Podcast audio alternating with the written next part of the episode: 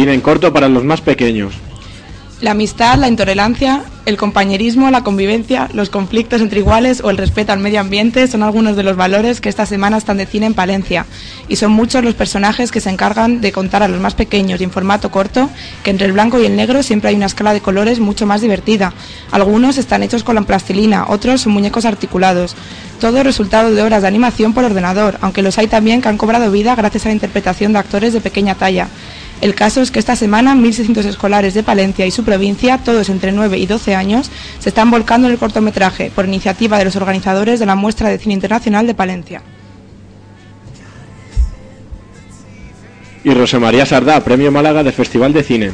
La actriz Rosa María Sardá recibirá este año en el Festival de Málaga el Premio al Cine Español. Según han informado desde el certamen malagueño, este galardón se entrega cada año a un actor o actriz con una extensa y exitosa trayectoria profesional. La entrega de este premio tendrá lugar en el Teatro Cervantes de Málaga en una gala que se celebrará el próximo 18 de abril.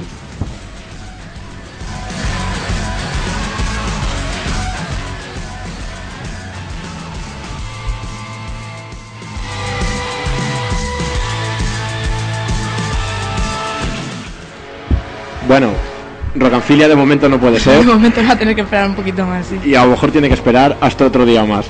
Esperemos que no. Hemos anunciado en el Facebook que tendríamos humor, así que Sí. esperemos tenerlo en el programa. Bueno, Magarena, creo que vamos contigo, ¿no? Sí, Y con la película. An Education. Que Además que viene muy a cuento con la pregunta de la semana pasada. Que la película, la pregunta de la semana pasada era, Era que si preferíamos las novelas o la, o la adaptación al cine de esas novelas. tenemos una respuesta bastante larga que nos han enviado por, a través del Facebook y Beatriz luego la leerá. Ujú. Entonces vamos a hablar de An Education, ¿no? Que es una Vamos película, si no me equivoco, del director inglés Lon Selfie. No te equivocas, Dani. Correcto.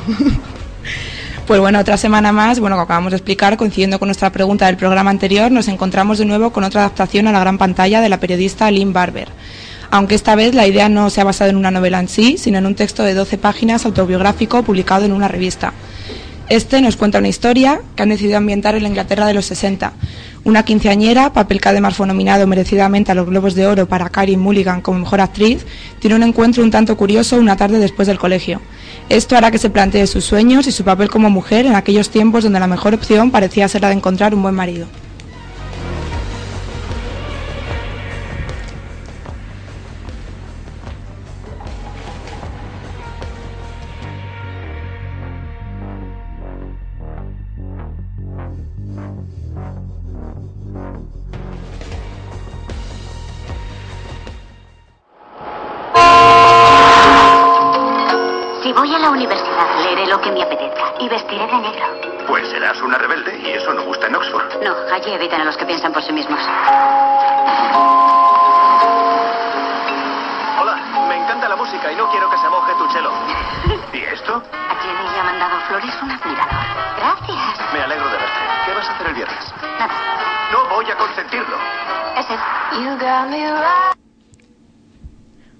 Padres poco comprensibles en un principio terminarán por darse cuenta de algo que hoy en día resulta obvio, y es la importancia por encima de cualquier cosa de una educación en esos años que nos haga independientes de cara a un futuro en el que nunca sabremos a qué nos tendremos que enfrentar. La otra idea extraída de la película es la de darnos cuenta de que cada cosa y cada experiencia tiene su momento. No me dijiste que tenías una hermana. Prometo devolvérsela a las once y media. Es un joven admirable. Jenny, estos son mis amigos, Helen y Dani. Lo siento. Tranquila, es divino, ¿a que sí? Si quieres algo, dile a David que te lleve de compras. A París, claro, no aquí. Hay tantas cosas que quiero que veas. ¿Qué tal la velada? La mejor de mi vida. Sabe ser cercana y hablar de situaciones recurrentes en nuestra realidad sin tener que caer en el tópico, ni en un excesivo contraste de buenos y malos. Todo se produce dentro de la mente de la protagonista.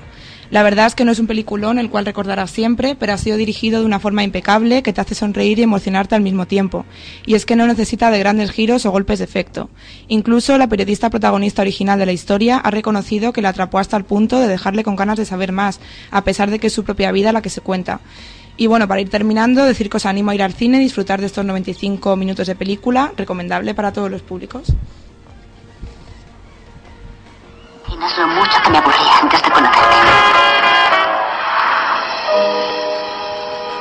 Te a Oxford por encima de todo. Si no, me romperás el corazón. Debo optar entre hacer algo difícil y aburrido durante el resto de mi vida o ir a París y divertirme. No necesito que me cuiden. Vamos. Que vivís. No somos tan listos como tú, así que tenemos que serlo de otras formas, porque si no lo hiciéramos no sería nada divertido.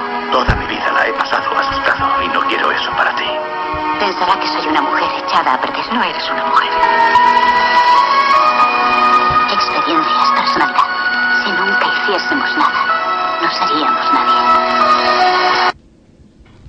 Y ya que estamos hablando de una película con un guion adaptado, antes de puntuar la película, vamos a comentar lo que nuestra audiencia opina respecto a esto, ¿no? Ya que la semana pasada le hacemos la pregunta, como bien has introducido antes Macarena, ¿qué opina la gente sobre las películas con guion adaptado de un libro?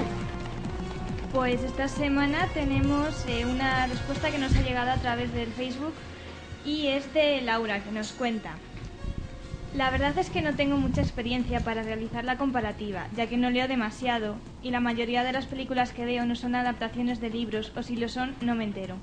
Pero el caso es que si puedo pensar en algunos ejemplos de adaptaciones de libros que he visto en la gran pantalla o en la pequeña pantalla, pero como en Cinefilia no hacéis, hacemos apología de las actividades ilícitas, pues observo dos cosas. La primera, mucha gente considera más elitista haberse leído un libro que haber visto la película del mismo libro, y a veces la película es aceptable y el libro intragable, o viceversa.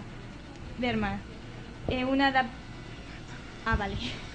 O la segunda respuesta, eh, una adaptación al cine no va a ser mejor por adaptar el libro plano por plano, sino que cuando hay tal volcado la película se ralentiza y pierde sustancia. Aquí creo que habría que tener claro que el lenguaje discursivo del cine y el de los libros no son los mismos, así que pienso que calcarlo es también un gran error.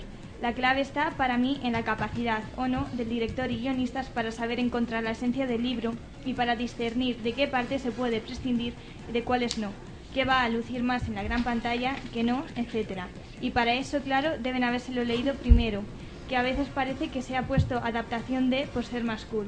Así que, como en tantos aspectos de la vida, creo que lo que no conviene es generalizar, sino que cada caso es un mundo. Saluditos cinefílicos.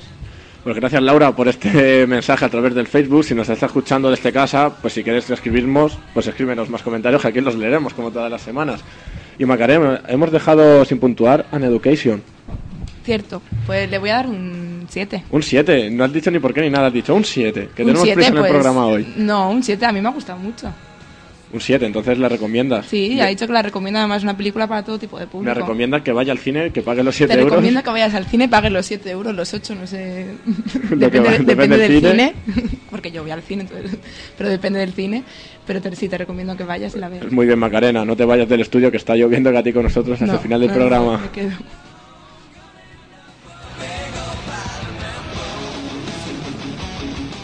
Tenemos que dar la entrada al programa Iván, que acaba de llegar al estudio también. Buenas tardes, Iván. A ver, que va a coger un micrófono.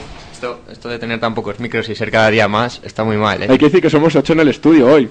Si somos, sí, somos unos cuantos más que nunca, yo creo. Ocho en el estudio, pero todo tiene un porqué, Iván, y te lo voy a contar ahora mismo. Contame. Porque esta semana Cinefilia y Radio Rock and Roll nos hemos unido para hacer algo especial y también muy valiente dentro de la radio española. Todo hay que decirlo. Alberto, Que pensaba que no, iba, no me ibas a presentar nunca.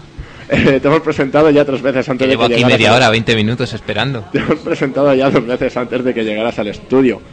Y bueno, hoy creo que... Bueno, antes de nada, muchas gracias por recibirme, por abrirme la puerta sobre todo. Gracias a ti. A Iván también. Gracias a ti, porque creo que has venido con Andrés Pajares, ¿no? He venido con mucha gente, con mucha gente, pero creo que Andrés se ha quedado fuera. Se ha quedado fuera Andrés Pajares al final. Si quiere más adelante le digo que pase, pero es que yo estoy de estoy de paso, estoy de paso. Bueno, Sabéis que he venido a saludaros, pero me voy a ir ya enseguida. ¿Y a quién vas a traer? Pues puedes, ven- no sé. El que- aporte mucha gente. Yo ahora me voy y, yo que sé, que vayan entrando Pero de uno darle paso ya a uno, ya directamente. ¿A quién queréis que dé paso? A que mejor te caiga de los que nos has traído. Yo creo, veo aquí que has traído a Eros Ramasotti, ¿no? Contigo. Le digo a Eros que... ¿Le podemos Pero es que Eros no sé Sí, si va a hablar mucho de cine. Creo que venía presentando primer single, algo así. Puede presentar el single, chicos. Le damos paso a Eros Ramasotti. ¿Qué me decís? Adelante, adelante. Adelante, Eros. Buenas tardes, Eros. Hola, buenas tardes. Qué español tan perfecto tienes, ¿no? Com- Bueno, eh, son muchos años ya viviendo aquí en España. vengo presentando mi, mi primer single. y no me preguntéis el nombre porque ya no sé cómo se llama. Pero es algo así como... mm, dímelo a mí, ¿no? No, no, Háblame de ti. Presentándolo en pequeñas salas durante este mes de marzo, lluvioso. Me gusta España, me gusta España. pero porque vienes a España en marzo o en invierno? Vente en verano y cántanos canciones del verano y esas cosas. Cabritos, cuando me invitáis, que, que no me dejáis pasar siempre que quiero. Pero muy, muy encantado de estar aquí en España. Llamas a Me gusta. Bueno, gracias por haber venido, Eros. Si quieres cantarnos algo en directo. Ah, pero que no hay dinero aquí. no hay dinero, por supuesto que no. Ni caniloni. Tampoco, ¿qué te creías que era que esto? esta cosa. ¿Qué te creías que era esto? Me dijeron que era la gala de presentación de los premios tipo. Pues... ¿Tampoco? Tampoco. Vaya, Así que nada. Aquí hemos llegado, Eros. encantado de conoceros. Un placer, quédate con nosotros o vete te- Habladme de mí.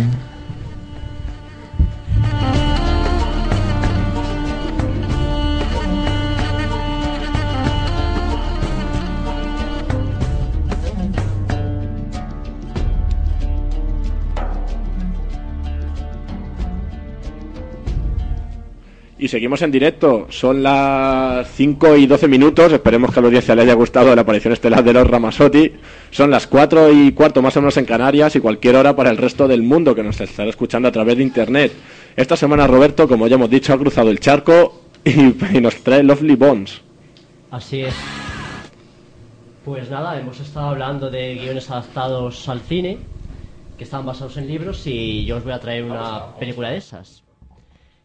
The Lovely Bones es una película que está adaptada de la novela Desde mi cielo, que es que está escrita por Alice Ball. Eh, el director de esta película es Peter Jackson, que todos le conoceréis, seguro que todos lo conocéis, porque claro, es el director de la trilogía del Señor de los Anillos. Además ha hecho también otras películas que tienen menos renombre como Mal Gusto. Eh, este trabajo, bueno, el del Señor de los Anillos le hizo recibir tres Oscar, un Globo de Oro y cuatro BAFTA, que son esos, eh, esos premios de la Academia Británica. El reparto está constituido por Soris Ronan, que es una actriz bastante desconocida, y han confiado en ella para darle un protagónico.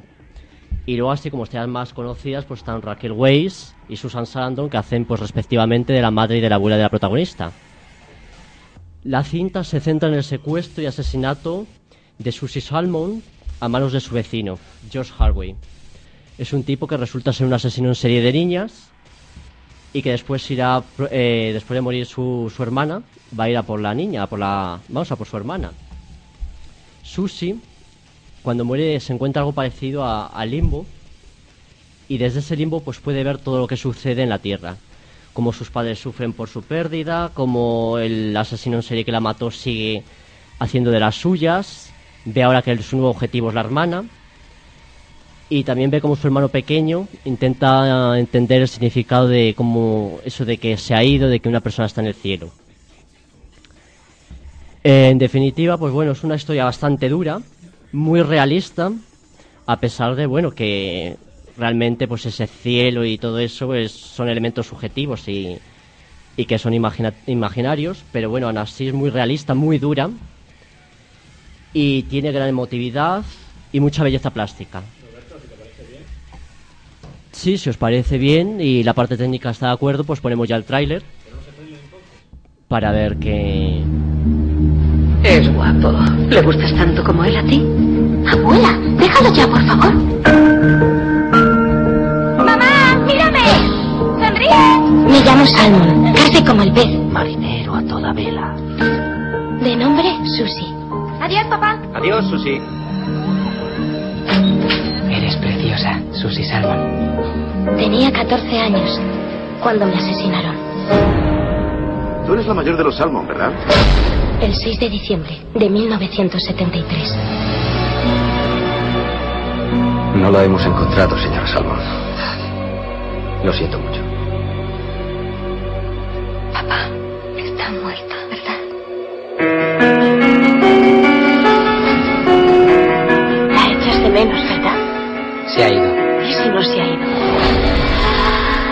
salir aquí. Abuela, Susie está entre dos mundos. No me había ido. Estaba viva en mi mundo único y perfecto. Aunque en mi corazón sabía que no era tan perfecto. Mi asesinato aún me obsesionaba.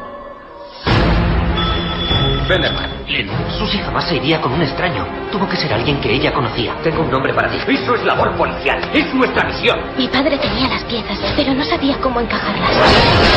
¡Has convertido tu casa en una tumba! Esperé justicia, pero la justicia nunca llegó.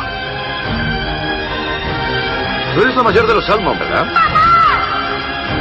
Hay algo en este chico que no me gusta nada. ¿Por qué no le haces caso? Porque hacen falta evidencias, pruebas.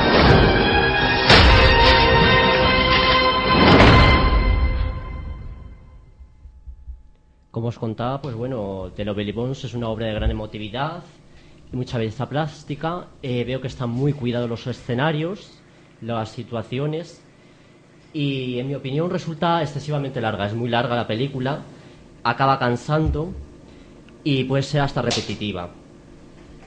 Además, pienso que podría haber funcionado, pues eso, pues con un menor metraje, menos minutos, y que la narración fuera más dinámica y, directa. La chica va explicando a lo largo de la película cómo ha sido su vida, cómo fue su asesinato, cómo ve ahora la, familia, todo lo que pasa ahora en, en ese mundo que ella dejó, y se hace demasiado pesado. Además, la chica, pues bueno, tiene así un tono bastante cadente y habla como una niña de 14 años, porque sigue siendo una niña de 14 años a pesar de que han pasado los años, y se hace bastante aburrido. Y bueno, pues re- remarcar que, que la, la actriz esta desconocida, eh, Ronan, es la absoluta protagonista. La- las actrices eh, secundarias estas que os nombraba, de Susan Sarandon que hace de abuela, o Raquel Weisz que es la madre, o luego el padre, el asesino, pasan bastante desapercibidos y la película se centra solo en, en esta chica, en su vida, en sus sentimientos y en lo que ella ve después de muerta. Así que, pues nada más, destacar también el papel de Stanley Tucci, que hace del asesino en serie, que a pesar de bueno ser un personaje repulsivo, lo hace muy bien. Y, y nada más. Que bueno, las personas que han leído el libro, he estado leyendo por ahí comentarios en internet, dicen que sí que se asegura, que se asemeja bastante lo que es el libro a la película, que la refleja bastante bien. Así que nada, por todos estos. Antes de votar, Roberto, también hay que decir a Fernando, a Laura y a Alberto que podéis comentar la película también. Si queréis decir algo, agarráis un micrófono. Si la habéis visto la película, podéis agarrar el micrófono y decir algo. Pero bueno, Macarena. No, solo iba a decir que, hombre, la película se estrenó el, el viernes pasado, fue, ¿no? Eso es. Bueno, que es un poco reciente. A ver, no sí, hemos visto ninguna, en España sí, de- en Estados Unidos se había estrenado dos meses antes y se había hecho eh, a principios de 2009. Lo único que se retrasó mucho el estreno, no sé por qué problemas fue, y el, eh, el director aprovechó pues para darle nuevos efectos sonoros y tal, para mejorar un poco la película. Y Roberto, es una película muy dura, has comentado. ¿Tú irías con alguien menor de edad a ver esta película? A ver, yo creo que es que la acabaría aburriendo. Tampoco es que se, se pongan así escenas muy duras, porque por ejemplo el asesinato de la niña y tal pasa en dos minutos, no, no hay escenas crudas. Pero se refleja una realidad muy dura. Han matado a una niña de 14 años que tenía un futuro. Es que la niña, cuando tú vas viendo la película, pues tenía sus primeros amoríos, sus dudas, sus cosas por descubrir, su relación con la abuela, la- las cosas que le preocupaban. Y la matan justo en un periodo de la vida que era muy bonito para ella. Entonces, pues es muy dura en ese sentido. Recomendada para un público ya más hecho entonces, ¿no? Yo sí diría que sí, además, tal y como está relatada y tal, es para, yo diría que a partir de 18 años. Pues muy bien, si no quiere nadie añadir nadie nada, Roberto, puntúanosla. Te veo aprobándola bien. Sí, le voy a poner un seis y medio. Pero entre 6 y 7, porque 6 será una nota muy mala, ¿no? O muy fea. Es verdad, Sí, me seis- parece- seis era una nota muy Y el 7 mala. te parece demasiado, ¿no? Y me parece demasiado, porque la verdad es que las críticas que he leído sobre ella no son muy buenas. La han puesto realmente a parir. Han puesto bar y ya está. Cinefilia nos mojamos hasta las patas. Dice, Pero sí, para lo sí. bueno y para lo malo. O sea, hay que decir las cosas Las cosas malas son. dicen y las buenas también. Vosotros sois demasiado buenos, yo creo. Criticando las Pues si fuera películas. por ti, Dani. Si fuera por mí no aprobaría a nadie, yo creo. Era muy exigente, sí. Dani. Aunque a lo mejor Tiburón, que luego Iván nos va a hablar de ella en el clásico, se aprobaba, sí. Claro, sí, no, si los clásicos tienen que aprobar todos. Y como Dani. no pruebe tiburón, no prueba ninguna, ¿eh? No aprueba ninguna. Vamos. Ni Casablanca. Bueno, Roberto, ¿algo más que añadir sobre la película? Pues nada más, que bueno, que a quien le interese este tipo de películas, pues que vaya a verla. Pero que sepa que bueno, que se va a encontrar con una historia dura. Gracias, Roberto, por acercarnos siempre el mejor cine de primera mano. Gracias a vosotros.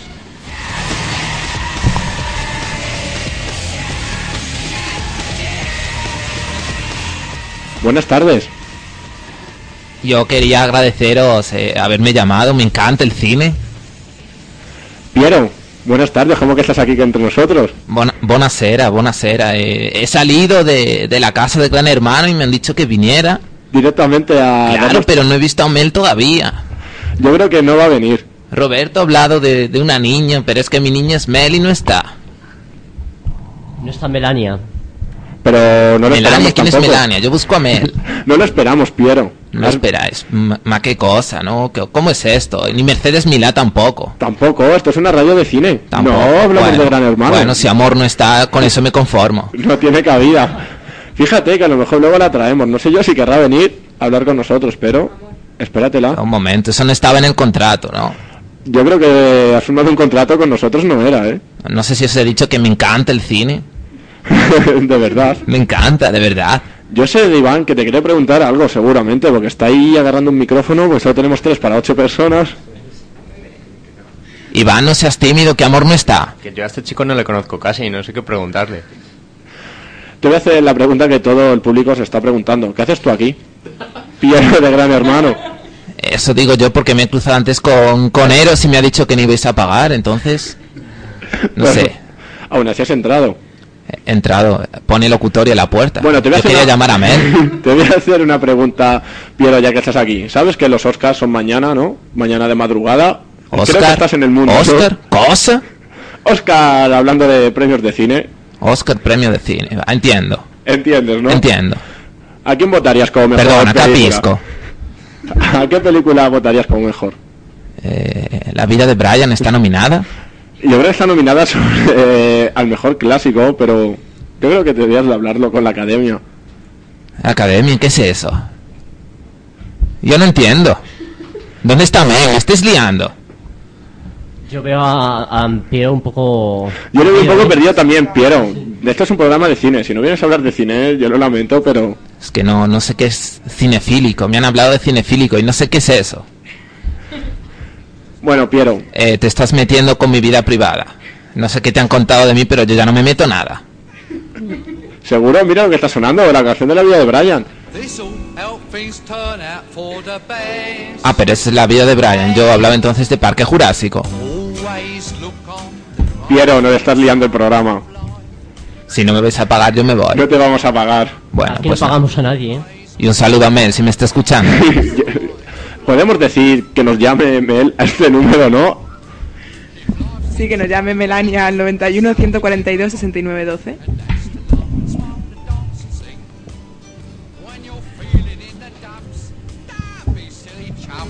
Just purse your lips and whistle, that's the thing. Hey, always look on the bright side of life. Come on. Always look on Y mientras Piero abandona nuestros estudios, hay que dar paso a Beatriz, que creo que puede hablar, ¿no? Puedo, puedo. Y nos va a hablar de... Tengo aquí apuntada la película Daybreakers. Muy bien, lo has dicho bien. Le he dicho bien. Sí. Es otra película de vampiros, si no me equivoco, ¿no? Pues sí, los vampiros están de moda, pero no os asustéis que no son como los de Crepúsculo. Mm, hay que decir que tenemos una oyente fiel que le gusta mucho Luna Nueva, así que si en este momento lo está escuchando creo que está enfadando un poco. Eh, sí, yo creo que un día de estos me la encuentro a la salida y me pega. O sea, me lo estoy ganando. Esperemos que no. Bueno, pues en el año 2019 prácticamente toda la población humana se ha convertido en vampiro. Pocos son los humanos que permanecen como tales, pero a un alto precio. Viven con, mi- con miedo de ser cazados dar a la nueva especie dominante.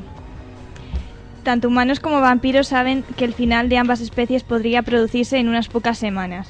Los vampiros buscan una alternativa a la sangre humana. Los humanos, los pocos que quedan, poseen la clave para sobrevivir. Pero no todos los vampiros están dispuestos a renunciar a su nueva vida, una en la que ellos tienen el poder y el paso del tiempo y la muerte no les afecta.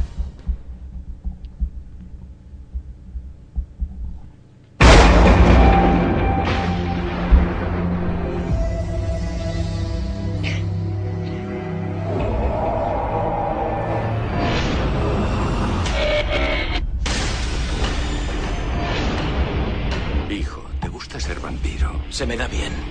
No destaqué siendo humano. La inmortalidad es un milagro y nosotros los afortunados.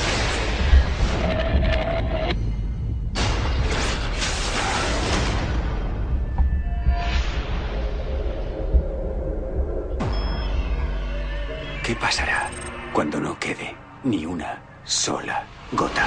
Esta situación es desesperante. La sangre que hay solo mantendría a la población hasta finales de mes. Estamos hablando de la extinción de la raza humana. Si no hallamos ya un sustitutivo de la sangre, esto nos pasará a todos. Con un plasma análogo evitaríamos los víveres humanos. Pero siempre habrá quien pague por sangre auténtica. Le necesitamos. Queremos recuperar a la raza humana. Esa imitación de sangre no es el remedio. Antes era como tú. No soy normal. ¿Quiénes son? Los amigos de las ballestas. El último soplo de humanidad se esfumará en cuanto se acabe la sangre. Sé de un antídoto. Le repondrá a su estado. ¿Qué antídoto? Te matarán. Ya estoy muerto. ¿Me oye alguien? Nos han descubierto. Están en todas partes.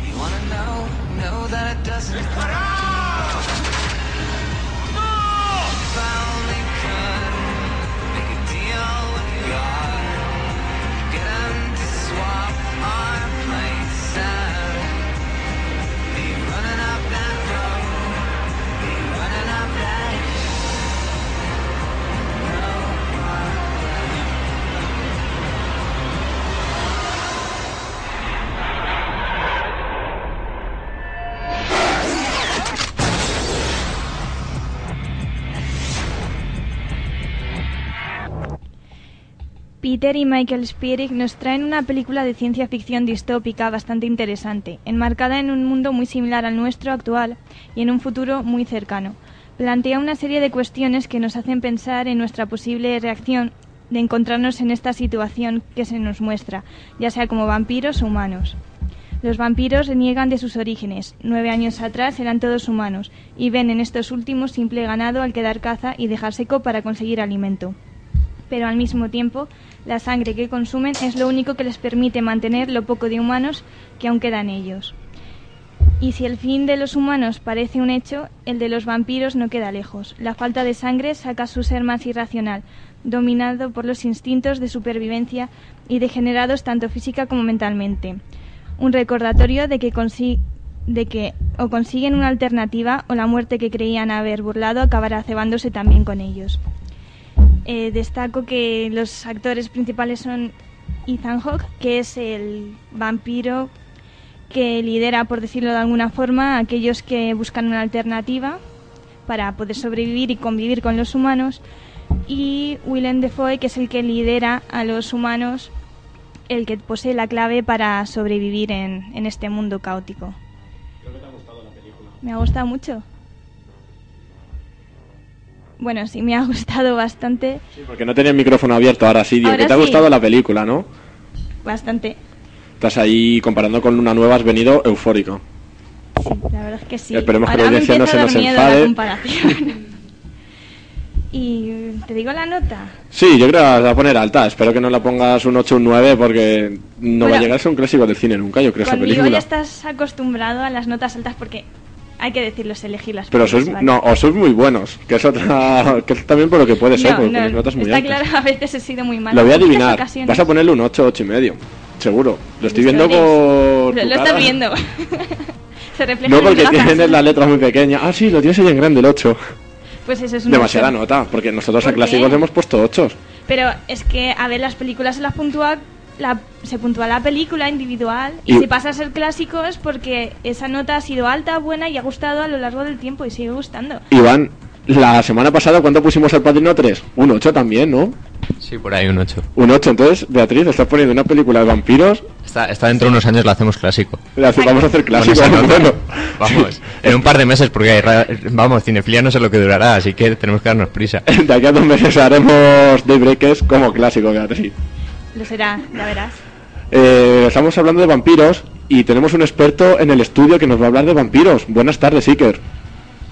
Buenas tardes, amigos de la nave del misterio. Pero esto es la nave de cinefilia. Eh, la nave del cine entonces. Pero no voy a hablar de nada si no tengo una sintonía muy especial. Mm, entonces hablo o no hablo. Tampoco veo a Carmen. ¿Dónde la tenéis pastando? ¿Dónde la habéis dejado? ¿Tengo sintonía? Adelante esa sintonía, compañeros.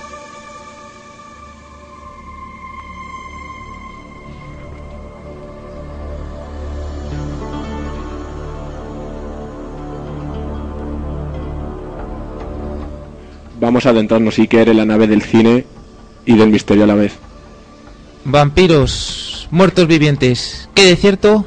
¿Qué hay detrás del mito? Para debatir este tema tengo al especialista en la materia, Maguas. Buenos días. Buenos días, Maguas. Me estás cambiando la hora. Mal empezamos. ¿En serio? Se nota que no. es que yo cuando Maguas me pongo está. misterioso hablo así. ¿Cuánto Luego hablo tiempo, normal cuando. ¿Cuánto tiempo llevas encerrado en tu castillo de los Cárpatos, Maguas? Pues hago la técnica desde allí, no os digo nada. O sea, vamos, eh, llevo lo menos, os lo miro, si no, 342 años y esta mañana. Madre mía, Maguas, eso es un paseo y dos cigarros, pero bien echados. Ya te digo. Me acompaña también en este estudio la doctora Macarena. Hola. ¿Y qué? Buenas tardes, Macarena. Buenas tardes. Creo que Hay que decir que no es Carmen, porque Carmen la hemos dejado en Eh, las sí. eras. Carmen está pastando en No algún quiero ser Carmen. en algún verde verde prado. Macarena, creo que has estado investigando la reproducción del vampiro ibérico. ¿No es así? La verdad, sí. Querida Macarena. Pero la verdad es que es el resultado de los estudios es tan horrorífico que es que no quiero ni revelarlo. Horrorífico. Un bonito término. ¿Y por qué no decirlo? Cinefílico horrorífico. Es que es ¿Y por qué no decirlo apropiado en un programa de vampiros? Te va a dar la réplica Maguas y después otra doctora que tenemos aquí, Beatriz, que ha estado... Me dicen que la doctora Beatriz no sé qué pasa. ¿Sí? ¿Está Beatriz? Buenas Sí, tardes, amiga Buenas compañera. tardes. ¿Qué tienes que, que alegar a lo que ha dicho tu compañera Macarena de la reproducción del vampiro ibérico? Pues que descubrí que había distintos tipos de vampiros, como tú bien has dicho. Yo investigué el vampiro ibérico y estos ¿Macho o hembra? Eso es importante para la audiencia. es que resulta que tienen una peculiaridad y es que no se les distingue. Atención noticia, el vampiro ibérico es hermafrodita. No ha dicho eso. Desde la antigüedad los los pueblos remotos de la península lo han estado investigando y la profesora Beatriz está está capacitada para confirmarlo. También, Iker, ha llegado al estudio otro doctor. sobre Que, que este susto tema. me he dado, pensaba que ibas a decir otro vampiro, digo, ya somos demasiados aquí. Fernando. Doctor Fernando, profesor Fernando. Hola. Hola. ¿Y tú qué tienes que decir ante el descubrimiento increíble y por qué no decirlo maravilloso de nuestra amiga Beatriz? Yo estoy anonadado. Así te lo digo. ¿Y cómo saldrán los vampiritos? Maguas, Después de ese suspiro tan largo. demasiado misterio para un mismo programa, ¿verdad, demasiado, amigo? Demasiado, demasiado. Pues no sé, yo aventuro unos órganos genitales mixtos para dentro y para afuera a la vez y eso me turba, ¿sabes? Me, me tiene la cabeza un poco bombo. Perdonad Sé que no eres Carmen, espera, sé que no eres Carmen, pero si tienes unas imágenes, esta noche lo petamos. Vamos Imágenes de los la- genitales de los vampiros. Perdonad que os interrumpa. Hasta las 7 de la tarde no se puede decir genitales por la radio. La Pero- legislación nos lo prohíbe, Iker. Pero esto es una nave que surca eh, ondas internacionales, así que ya se puede. Esperemos que no nos digan nada. Iker, ¿algo más que añadir sobre este tema? Nada más, voy a mi sarcófago a dormir otro rato. ¿Te puedo hacer una pregunta? Mm, te he dicho que no sé dónde está Carmen. ¿La tienes tú, cabrón? ¿Cuál es la película de la historia que más te gusta, Iker? Dragones y mazmorras. Qué pregunta más tonta. ya lo sabíamos. Simplemente para amenizar un poco este rato. Y la- Pocahontas 3, pero todavía no la han estrenado. Un misterio Muchas también, ¿no? gracias. Un misterio.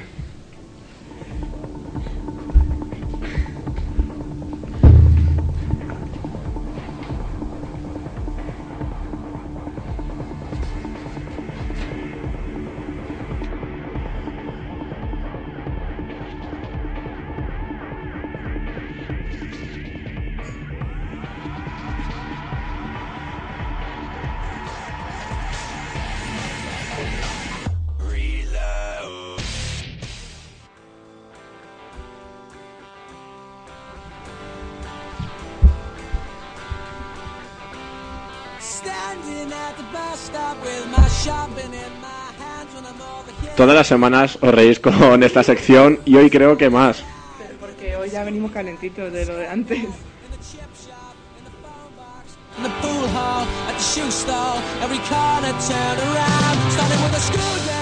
Y vamos rápidamente con el repaso del resto de la actualidad cinematográfica de esta semana.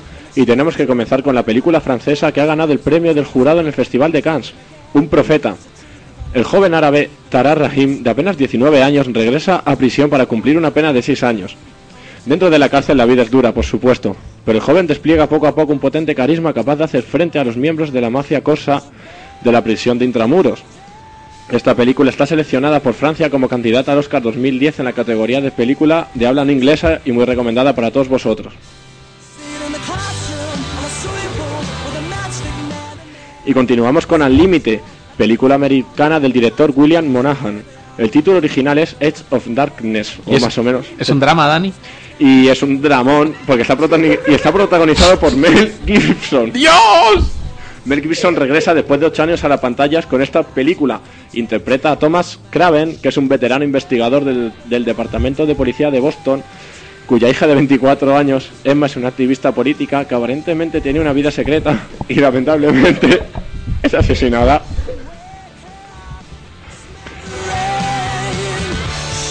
Tras esta trágica pérdida, Mel Gibson, interpretando a este señor, decide implicarse en la investigación y descubre un sistema corrupto que ha acabado con la vida de la persona a la que más quería.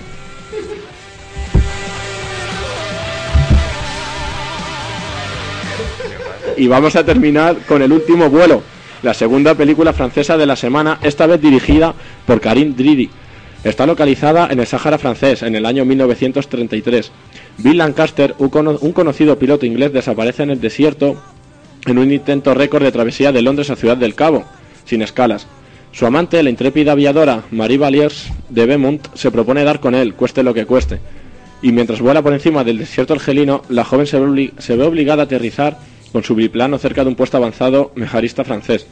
Debido al peligro tuareg, el gobierno de Argelia se niega a prestarle socorro. Durante la búsqueda de su amante se verá inmersa en una situación desconcertante al descubrir una pésima verdad. Por lo tanto, otro drama, chicos.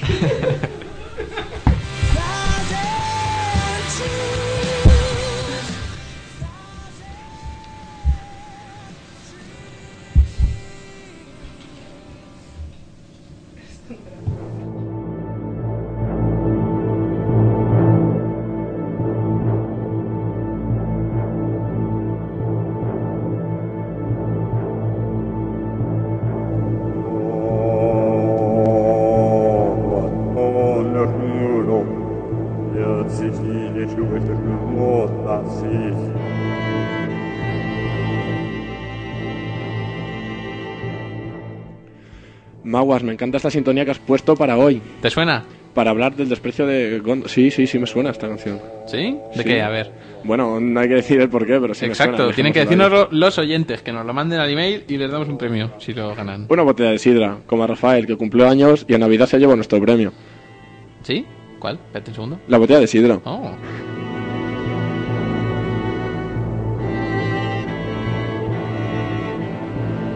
Hoy Maguas haces tu aparición estelar tras una Sí. semana en el disque seco. Y os traigo esta nueva sintonía para el rincón bizarro misceláneo barroco con soja y pimiento. A mí me gusta, y se te han enviado las setas Y con las bambú. setas y el bambú.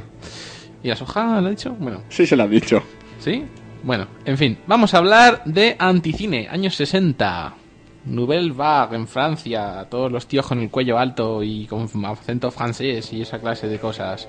Revolucionando el cine de la mano de Jean-Luc Godard. ¿Os suena de algo ese tío? ¿Alguien? Seguro que sí, alguien me puede contar algo de Jean-Luc Godard, nadie. Bueno, pues nada.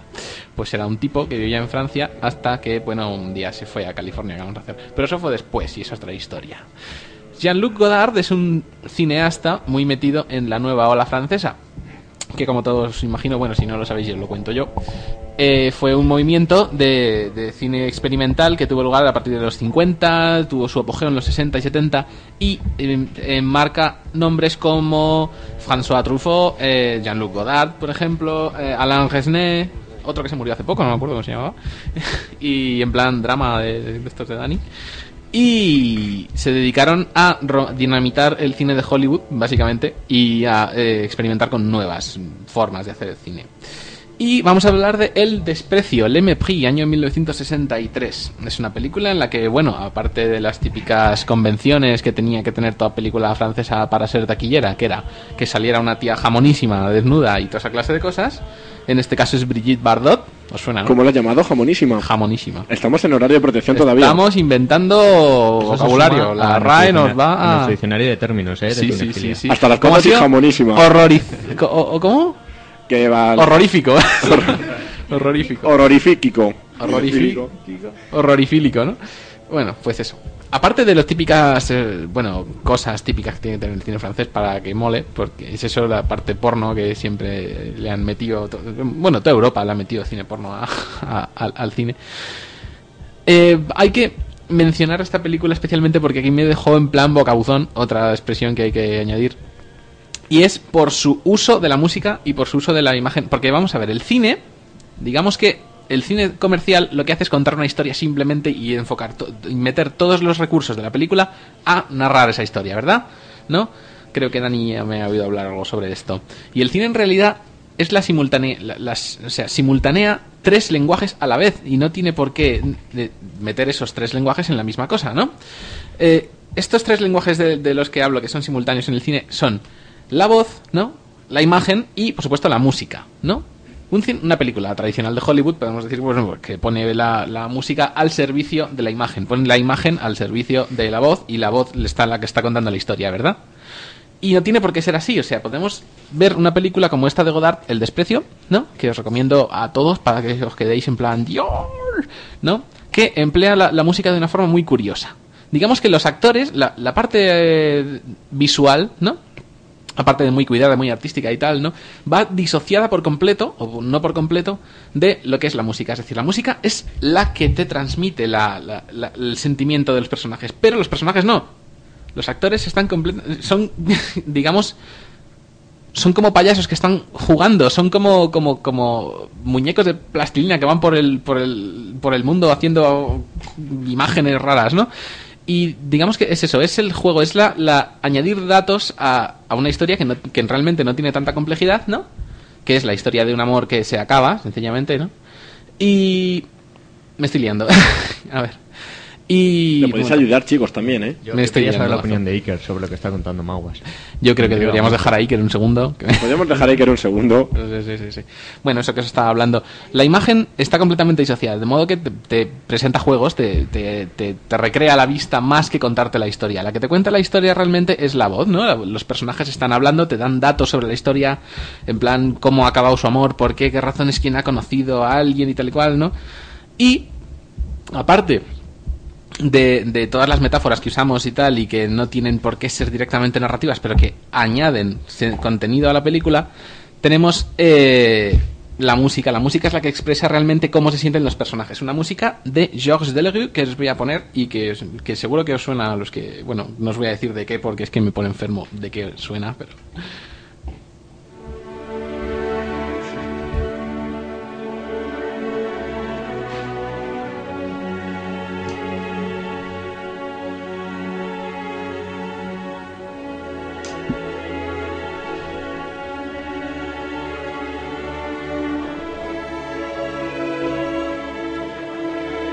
¿Qué? ¿Qué?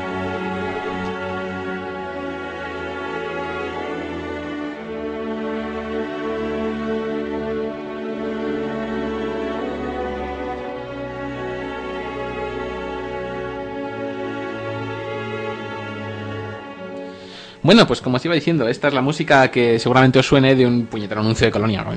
Pero bueno, eh, fue la banda sonora de esta película tan maravillosa y tal que juega además con la mitología, ¿sabes? Eh, Habla de, bueno, es cine dentro del cine, aparte de la propia historia de amor que se acaba, de que va la película, también trata sobre el propio cine y sale el propio Fritz Lang, ¿sabéis que era un director de cine de los años 20? ¿Os suena de algo? ¿Habéis visto Metrópolis? ¿Alguien?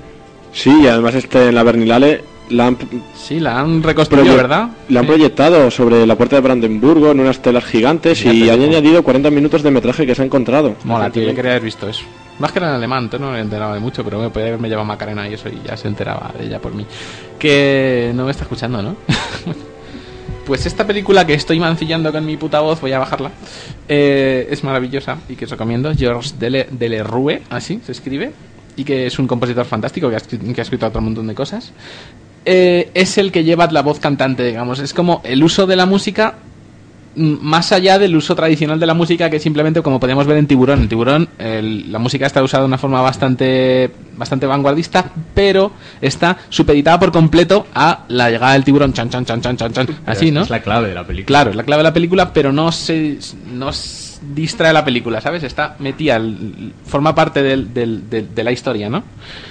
Mientras que aquí, pues, eh, tiene otra función distinta, es otra cosa. Me encanta esta película. Y bueno, lo que os contaba, cine dentro del cine. La película empieza desde los créditos con subversión. Es una empiezan con, bueno, un par de figuras alejándose, haciéndose un traveling hacia el espectador, ¿no? Mientras los créditos que normalmente se dicen se, pues, se escriben sobre la sobre la película, aquí los dice un tío, eh, la dirección la ha hecho no sé quién, no sé quién ha interpretado no sé quién, no sé quién, ¿no? Salió una voz así en francés, ¿no? Allí todo típico Nouvelle Vague, ¿no? Bastante raro. Y la cámara, en cuanto va haciendo un traveling hacia el espectador y en cuanto llega, le coge, le, se gira la cámara hacia él y le hace como el como el, el protagonista de la película, ¿no? Y ya te ponen los créditos aquí en plan, le me ¿no? Y ya empieza la película. Y además, eh, que no os intrigue que la película empiece de un... O sea, que no os mosquee que la película empiece de un modo tradicional, que es con la tía así en plan desnuda en una cama y tal y cual, porque empieza a hacer unos juegos con las luces muy interesantes Godard y tal, y como que consigue, ¿sabes? Aquella con- esas condiciones que le metían los directores para hacer las películas, porque tenían que gastar- ganar dinero con ellas, ¿no? Y digamos que los cuerpos desnudos ganaban eh, dinero, ¿no? Eh, daban dinero pues hace un juego de luces muy interesante y no sé, luego la película empieza a divagar y ¡guau! me encanta. Pero divaga con mucho gusto y esta música ayuda a que nos parezca flipante. De modo que, bueno, os recomiendo Jean-Luc Godard, El desprecio, 1963. Y me está diciendo algo. ¿Qué me decís? Maguas, no te preocupes. Va, no me preocupo. Ah, voy a poner... Hay que darte un aplauso por el rato de cine, de teoría del cine que nos acabas de dar y a, a toda la audiencia. Sí, pero... Un bueno, aplauso para ti, Maguas. Oh, gracias. Os bajo, os bajo.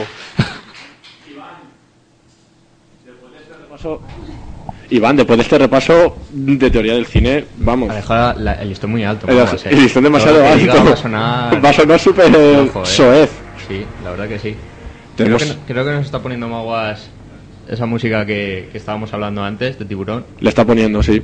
Bueno, pues luego oímos la parte Tiburón de la Steven Spielberg. de Steven Spielberg del año 75. Una de las mejores películas de la historia del cine, por eso estamos ya en la sección del clásico para finalizar el programa. Clásico, el clásico de las grandes notas, que no puede tener mala nota, el No, clásico. imposible, y menos Tiburón. Vamos. Yo no sé si ha vuelto Iker Jiménez. No sé si ha vuelto. No ha vuelto. Creo que está buscando a Carmen por los pastos. Ha vuelto Iker Jiménez, Iván, pero tenemos poco tiempo, Iker. ¿Qué le quieres preguntar, Iker Jiménez? ¿Qué, qué opina del tiburón? Si, es, si de verdad existen esos tiburones, eso es algo fantástico. El verdadero misterio, amigo Iván, es ¿dónde va a parar el ser devorado por el tiburón? ¿Dónde vas a parar? No te lo has preguntado. devore? Otro misterio, ¿dónde mierdas estaba mi busca? Y con perdón. Otro misterio sin resolver, aún no lo he encontrado. Por eso he llegado tarde, lo siento. Bueno, después de este inciso de Iker que me ha dejado anonadado. perdón, un consejo para Iker Jiménez. Si revuelves en tu trastero, quizá encuentres cosas. Ha sido un consejo de Maguas. Yo lo he hecho hoy. Amigo. Maguas, no voy a revolver mucho a ver si aparecen lo- las partes del vampiro hermafrodita ibérico. Vamos, Iván. Bueno, vamos con la película, eh, que es un, un peliculón que se merece un poco de, de meternos de lleno con ella. Eh, el título original es Jaws, eh, es del año 75, como he dicho, de un director que conocemos de sobra como es Spielberg y que para algunos es la mejor película de Spielberg. Yo no sé qué opináis de ello. Pues que no. ¿Que no? No, no, no, yo tampoco creo que es la mejor de Spielberg. Habiendo hecho la lista de Schindler, no puedo decir que es la mejor película. de Yo me. Exactamente, Maguas, también estaba pensando en la lista de Schindler, yo. O en Inteligencia Artificial, que también me gustó un montón. Bueno, Parque Jurásico. Parque Jurásico, uno. bueno. O ET. También, es que Steven Spielberg estamos hablando de un grande del cine. Hay que hacer un especial de él un día. Para, pues sí, la verdad es que sí. Para gusto de los colores, para muchos sí es la mejor, porque fue la segunda película de Spielberg y la primera, el primer taquillazo que hizo. De hecho, la primera película que hizo ni siquiera nadie se acuerda de su nombre, de lo mala que fue, por así decir. Y, y con esta se convirtió por, en aquella época en la pe- película más taquillera de la época. Luego fue superada por Star Wars, poco después. Pero por entonces eh, fue el predecesor de los blockbusters y, y consiguió un gran éxito de, de crítica, de público y de beneficios. Y bueno, pues decir que está basada en el bestseller homónimo de Peter Buckley y ha sido reconocida por eso, por representar uno de los momentos claves en la historia del cine reciente. Obtuvo tres premios Oscar, no se llevó el de mejor película, aunque sí que estuvo nominado. Y la trama está basada en una serie de ataques que de verdad ocurrieron en 1916 y describe los intentos de supervivencia de un grupo de turistas quienes están de vacaciones en la isla de, Amity Island y se ven amenazados ante la cercanía de un gran tiburón blanco. Eh, Dani, te, te veo, muy tiburón, ¿eh? Hoy aquí, ¿eh? Te veo muy tiburón. Y pues nada, el reparto estuvo integrado por Roy Seider, Robert Shaw, Richard Dreyfuss y Lorraine Gary. Y el rodaje fue realizado en la isla de Martha's Vineyard, en Massachusetts, aunque para las escenas de tiburones se desplazaron hasta Australia y se, se, se meti- vamos, lo grabaron con, con buzos en el interior de jaulas para grabar realmente a tiburones blancos de esta zona. Y decir como curiosidad que Steven Spielberg desde entonces no rueda en, no, no, no, no hace películas en el mar. Podemos preguntar por qué. Dice que es una película muy agradable de ver, pero no de hacer. Eso son declaraciones del propio director. Tú una pregunta, ¿Tiburón 2, 3 son de Spielberg? No. Ahí está la respuesta. No quiso repetir. Pasó mucho miedo, debe ser. Y no quiso repetir. Imagínate grabando una película medio tiburones blancos de verdad. Hombre, el, el tiburón que sale no es de verdad. El que sale en la mayoría de las escenas de acción, lógicamente no es de verdad. Está claro. Obvio. Lógicamente. Y... Habría molado que fuera uno de verdad, ¿no? Bueno, no habría molado nada. sí, hubiese estado bien. ¿Y cómo hizo para que no se le mojara la película, tío? Pues ni idea, la verdad, porque la mayoría de, la- de las escenas están co- rodadas con cámara al hombro. Y Joder. la verdad es que tuvo que ser un, un buen desembolso de dinero para, para estas digo. cámaras, por aquella época, el año 75. Y Uf. también para, para el, el tiburón. Para Le el pagaron al sí, tiburón. que era un, una obra de arte de un modelo mecánico. Hicieron tres, tres modelos mecánicos. Y costó una pasta. No tiene ningún, ningún efecto digital esta película, ningún efecto hecho por ordenador. Claro, ¿cómo iban a hacerlo? Claro, efectiva- efectivamente, por aquella época. Así que tiene bastante mérito, por así decir, los efectos especiales. No se había visto hasta entonces efectos de esta talla. Luego con Star Wars, pues ya como que la gente se olvidó un poco de los efectos de tiburón, pero la verdad es que por entonces era de lo mejor que se había visto. Y pues no sé, no me quiero enrollar mucho, que no me decís nada. Es que estamos absortos, Iván, ante Tiburón, cómo ha rodado la cámara al hombro. La cámara al hombro. Cámara al hombro. ¿Quién graba, ¿Quién graba al hombro hoy en día? Nadie, ¿eh? Nadie ya nada. ¿Que no? Ahora viene Avatar, eh, Cameron y todo ordenador, Bueno, tienes ahí a, a En Tierra Hostil, que se ha, ido, se ha grabado con cámara al hombro. que va a ganar. Por eso está mala. Ah, la mejor película. no sé. O Rec también, ¿no? Ya diremos de aquí la semana que viene, no, porque no vamos a estar haciendo el programa, pero dentro de 15 días hablaremos de los Oscar y ya la diremos. semana que viene creo que Maguas sí que va a estar haciendo el programa. Yo sí. Pero lo diremos al final del programa. Solo te digo que ya diremos que ha ganado el Oscar a la mejor película. Vale. Ahí queda eso, Iván. Si quieres apostamos, ¿eh? Bueno, fuera del micrófono. Vale, muy bien. Pues nada, decir por último que, que la selocofobia es la fobia a los tiburones y con esta película se multiplicó en todo el mundo, incluso para el director, que no ha vuelto a rodar en el mar. Spielberg irá a la playa a bañarse. Pues lo mismo va a tomar el sol solo y no se baña. No lo sabemos. Se queda en el chiringuito ahí, ¿no? Puede ser, pero Yo me lo imagino ahí, todo barbitas, tomando cervezas. Vamos. quedaría un poco, un poco mal, ¿no? Decir, Spielberg, venga, vamos a bañarnos, ¿no? Que, que grave tiburón y No, que tengo. ¿Cómo era la enfermedad? Selocofobia. Creo que tengo selocofobia. Selocofobia. Queda más fino. ¿Y en piscinas? ¿Habrá tiburones? Yo es que creo que después de tiburón se hicieron populares las piscinas, ¿eh? Yo creo que sí, que la gente pasó un poco de ir a la playa y empezó a ir a la piscina. Igual era un poco de lobby, ¿no? En plan, tenemos que vender piscinas como sea, así que vamos a hacer que la peña se acojone, ¿no? Puede ser, puede ser. Vale, en fin, luego escribieron un libro sobre eso. Bueno, como última curiosidad, deciros que la productora de tiburón se llama Bad Hat, bueno, ahora, ahora mismo, a día de hoy se llama Bad Hat Harry Productions y se debe a una escena de tiburón en la que, sí, en la que mm, Rudy, el protagonista, eh, le dice le dice a Harry, that's some bad ha- Harry. Y Ahí con, queda esa- eso. con, esa- con ese diálogo ¿Y qué dijeron, decir? "Pues- Pues este, este, este gorro es un poco feo, Harry. con esa chorrada se quedaron para el nombre de Pero la productora con esa chorrada está ganando dinero. un peliculón como Tiburón y luego pues le ponen ese nombre. de tiburón, preguntar tiburón, pone Bad Hat. Bueno, ahí queda eso, Iván. Tenemos. ¿Sabemos en qué número está esta película? Pues no, la verdad. Lo diremos. quieres me lo invento. Vale. No se escucha, pero bueno. El 54. Por, por ejemplo. Lo diremos la semana que viene. Bueno, Iván, algo más que añadir sobre tiburón. La Nada tienes que puntuar. Que, pues un ocho y medio. Te has pensado sobre la marcha la nota. Sí, totalmente. O sea, más que de Casablanca. No, No, Casablanca no. Casablanca le La Casablanca, la Casablanca que la pusimos uno y medio, ¿no? Nueve y mazo, ¿no? Nueve y pico, sí. Rozando el 10. Por ahí. Porque todo es mejorable. Bueno, pues todo es mejorable. Menos el discurso que nos ha hecho Maguas. Yo no he, no he puntuado Le Meperí. ¿Qué te pareció? Un 10. Perfecto. Un ¿lo ves? diezazo, gigante. Nada superable. Bueno, salvo por el final, que 9.75. Casablanca. No, el final no fue tan bueno. 9.75, venga. Bueno, Iván, pues muchas gracias por tener este clásico. Que, que sigáis bañándose en el mar. Que no tengáis miedo. Yo no me baño en el mar. Hay que jugársela. Hay que jugársela. Iván, gracias por tener este clásico. Yo te he dicho ya tres o cuatro veces. A vosotros. Te vemos dentro de 15 días. Vale, venga.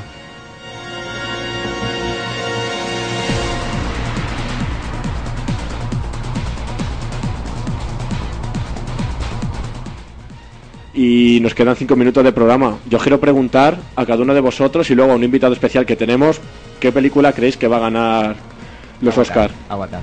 Iván Avatar ha salido, Roberto.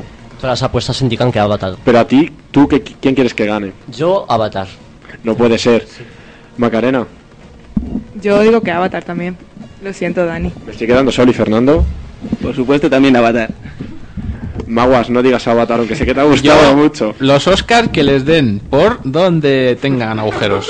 Hay que dar la crítica a los Oscars. Beatriz, Laura. Es que, tío, espera, me he enterado hoy de que Belle Époque ganó el Oscar, tío. A la mejor película extranjera y es como, Dios, vamos a poner bombas en el puto teatro Kodak. Ya está. lo he dicho. Hay que dar la crítica, Beatriz. Eh, siento decir que también Avatar. Y Laura va a decir Avatar, seguro, pero bueno. No, yo quiero decir guerra de albóndigas, pero como no puede ser, quedará Avatar. Y en Tierra Hostil ganará, y aquí estaré yo hablando de En Tierra Hostil tan feliz. Quedarás como el que más sabe de cine de todos los que estamos aquí. Y nos dejarás a todos mal. Yo me baso en los premios BAFTA que le dieron en Tierra Hostil. Di que sí. Y Andrés Pajares, buenas tardes. Bu- bu- buenas tardes, eh, buenas tardes. ¿Quién cree usted que va a ganar el Oscar a la mejor película? Pu- pu- pu- Pues es que no, no lo sé, porque porque mi amigo Oscar, ¿no? Yo, yo no sé qué, qué es eso de Oscar, no lo sé, el cine español se está perdiendo. Lo está perdiendo, Celda 211 ha arrasado. Celda 211. Y ahora ¿Y- y también. dó- dó- dó- ¿Dónde quedan las buenas películas como Los Vingueros, no? Los Vingueros. Esas películas han quedado en los años 70 y 80 como se hicieron, al igual que Paco Martínez Soria. No, no, no, no ha vuelto, te voy a interrumpir, no ha vuelto el cine a tener parejas como Pajares y Esteso, hay que recuperar eso. Pero usted con Esteso no quedó muy bien. La Claro, claro, claro que hemos quedado bien. Si luego hemos quedado para ir a tomar algo. Algo con Esteso. Algo, algo con alcohol y con Esteso, sí. Entonces, Excesivamente. usted no está puesto, se ha quedado anclado en el pasado. No está No, puesto. no, no, me alegra que me hagas esa pregunta porque yo en el pasado me he puesto de todo, pero, pero estoy recuperado. Lo hemos invitado a- Y, no sé por qué me está saliendo acento brasileño ahora, pero A lo mejor es que usted. mucho, mucha fiesta, mucha fiesta. Yo creo que tiene usted un acento un poco parecido al de Roberto Carlos, se le iba yo a decir. Un acento, no, no sé cómo decirte. Los Vingueros, segunda parte, próximamente en cines. También tenemos en el estudio a Felipe Rodríguez de la Fuente que también la acompaña. O sea, amigos, les acompaño desde, desde el más allá, siguiendo los Oscar, esa criatura antropófaga que busca carne, mientras la hembra del, del Oscar cuida su nido, el macho captura a la presa, psicoteplación. ¿Cómo se dice la hembra del Oscar? Se dice, son Oscar y tiene hambre, han podido arrancarme el brazo, pero no lo han hecho. Poco largo. ¿Y eso en latín? Sí, perdón, sí. ¿Y en latín? ¿Cómo? Nada, deja no, las preguntas típicas. Que... Bueno, vamos con... Que mm, antes ya de despedir el programa, Félix, has venido aquí te has reunido con nosotros, tienes que dar un veredicto sobre lo que te parece nuestro programa. Me ha parecido un programa animal, muy animal. Sobre todo el tiburón, amigos. Ese tiburón Ibérico. marrajo del Mediterráneo. Ibérico. Ibérico también. Que caza, caza sin piedad. El tiburón de monte que se extingue. Tiburón de monte, tiburón, tiburón de, de secano y tiburón de llanura. De esta nuestra querida España. Que nos la estamos cargando entre todos. Gracias, Félix. A vosotros y el viaje al más allá que me lo paga ahora. Lucas. Lucas. Con nuestras cuotas. Gracias Eh, a vosotros. Andrés, muchas gracias por estar aquí. Nada, nada, a, a vosotros las gracias, a vosotros siempre, siempre, a vuestros pies. Y Alberto, muchas gracias por venir hoy con nosotros al directo de este Radio Rock and Roll. Muchas gracias a vosotros. Sabéis que Radio Rock and Roll vuelve el día 15, ya me voy a hacer un poco de promoción. El El día día- 15 de marzo. A la una de la tarde. Y con una entrevista estelar. Lo y no van a decimos- ser ni Pajares, Ni ni... Esteso, ni Iker Jiménez, lo decimos no, ni lo decimos? Ramazzotti, Lo que deci- podría ser. Dilo, Alberto, dilo. No, no lo vamos a decir porque sabes tú también como yo que estaba en el aire. Hay que añadir que es una peli una entrevista legendaria. Legendaria y quien quiera estar al tanto de cómo va la entrevista se va perfilando, ahí tiene el sonido de California para mantenerse al día. Y muchas gracias a vosotros por acogerme así. A ti por venir con nosotros. A mí tampoco me vais a pagar, ¿no? Tampoco, Alberto, Vaya, tampoco. vaya.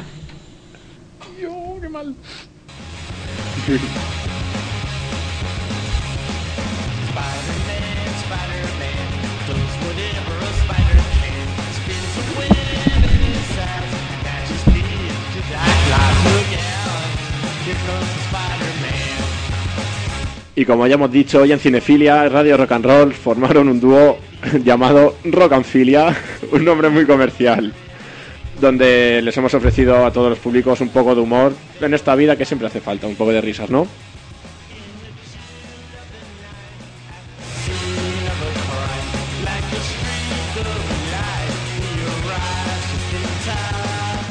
Si os ha gustado, pues daros las gracias por escucharnos y si no, pediros perdón. Son los Oscar, así que estaros atentos a nuestro blog, donde publicaremos en directo la lista de ganadores en cinefiliaradio.wordpress.com. Y bueno, recordar que la pregunta de la semana es la siguiente, ¿han sido justos los premios? Podéis responder a esta pregunta y también enviarnos todos los comentarios a cinefiliaradio.wordpress.com y también a través de nuestro Facebook, en el grupo Cinefilia, donde ya somos cuántos amigos, Dani. 41 amigos ya. 41 amigos en el grupo de y Facebook. subiendo.